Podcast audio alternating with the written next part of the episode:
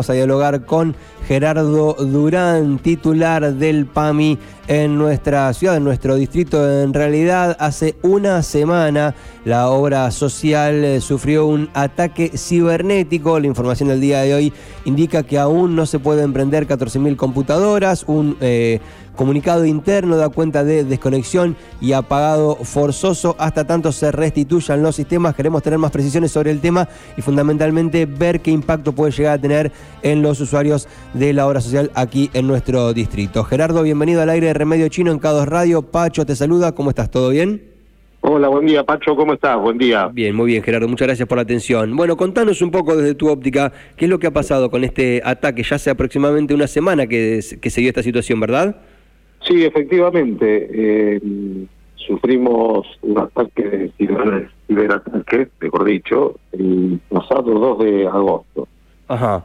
Eh, a partir de ayer, a la tarde, han comenzado a restituir algunos sistemas, eh, no así en, la, en las agencias que todavía estamos con, con las máquinas sin poder encenderlas. y, y, bueno, han comenzado nuevamente a, de cabecera, por ejemplo, a especialistas, a poder emitir al menos las recetas electrónicas.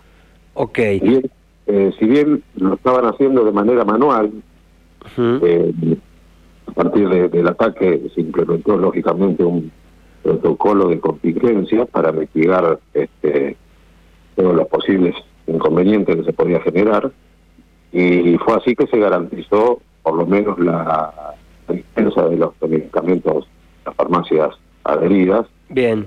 Eh, también este, la atención en los laboratorios de análisis eh, bioquímicos y este, en los centros de estudios por imágenes. Bien, entonces como que la operatoria de la obra social, más allá del ataque, se logró, digamos, mantener a flote, con las dificultades, se entiende del caso, pero medianamente se logró mantener. Ahora yo consulto, ¿qué es lo más preocupante?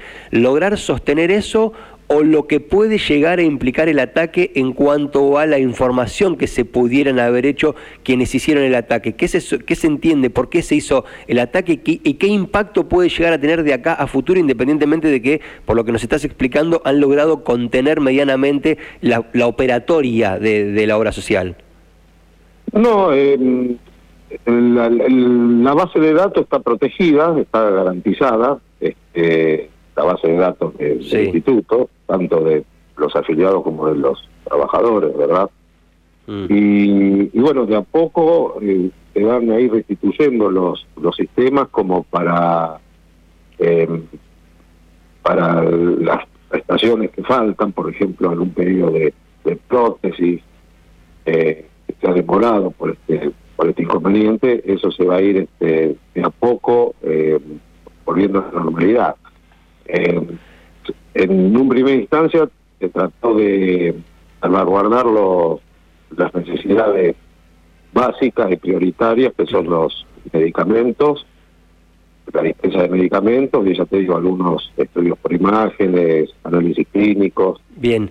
¿En, eh, qué porcentaje aproximadamente se ha restablecido eh, el sistema o la operatoria? Más o menos en qué instancia estamos en este momento? No, no, solamente, solamente eh, se, restituyó todo lo que es este, la, confección de recetas y órdenes electrónicas. Solamente eso por ahora. De todas maneras, las, todo lo que se venía haciendo manualmente van a tener un tiempo de convivencia con electrónica porque ya están emitidas manualmente de, claro, pasados, ¿no? Entonces van a tener un periodo de validez, de convivencia, la manual con la electrónica. Bien, bien, bien. Y, y, más o menos, ¿qué es lo que se informa internamente dentro de PAMI? ¿Cuánto tiempo más puede llevar aproximadamente a lograr restablecer todo el sistema?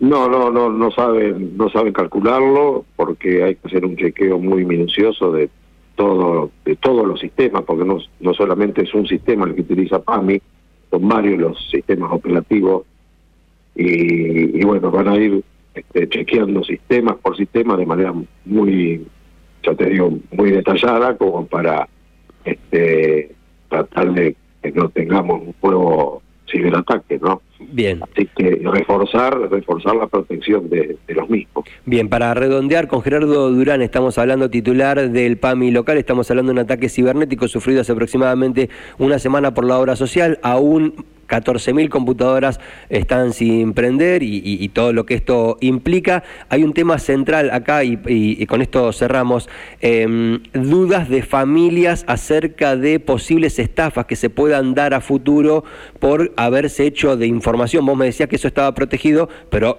me parece que se entiende y es razonable que familias de las personas que son usuarias de la obra social se preocupen porque en el último tiempo de la pandemia hasta acá las estafas virtuales han crecido y justamente la tercera edad es uno de los segmentos que más padece este tipo de situaciones. ¿Qué se sabe en ese sentido? ¿Hay probabilidad de que esto suceda? No, para nada. ¿Hay que estar más alertas del promedio? ¿Hay alguna recomendación puntual al respecto? ¿Cómo estamos con ese tema?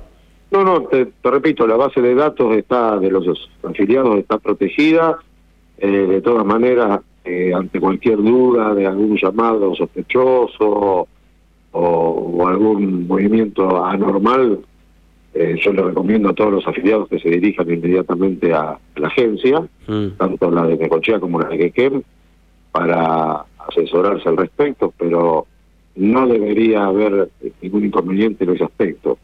Bien, perfecto. Entonces, ¿y si reciben algún mail o alguna situación así del PAMI en estos días ante esta situación, es mejor dejarlo pasar y hacer la consulta pertinente en la dependencia de PAMI más cercana a donde se, estén, se encuentren en ese momento o que algún familiar lo haga?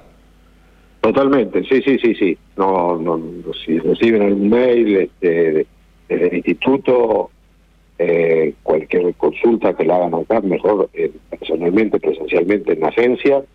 Y, bueno, de acá lo, lo orientaremos y lo asesoraremos al respecto. ¿no? Excelente. Gerardo, muchas gracias por esta comunicación. Quedamos expectantes de que se avance en la resolución de este problema y ante cualquier eventualidad te volvemos a contactar, ¿sí? Cómo no, muchas gracias a ustedes por la comunicación. Por favor, hasta cualquier momento. Así pasó, así pasó eh, Gerardo Durán, titular del PAMI local, hablando acerca del ataque cibernético sufrido por la obra social hace aproximadamente una semana. 14.000 computadoras aún no han sido restablecidas. Un comunicado interno habla de desconexión y apagado forzoso hasta tanto se restituyan los sistemas.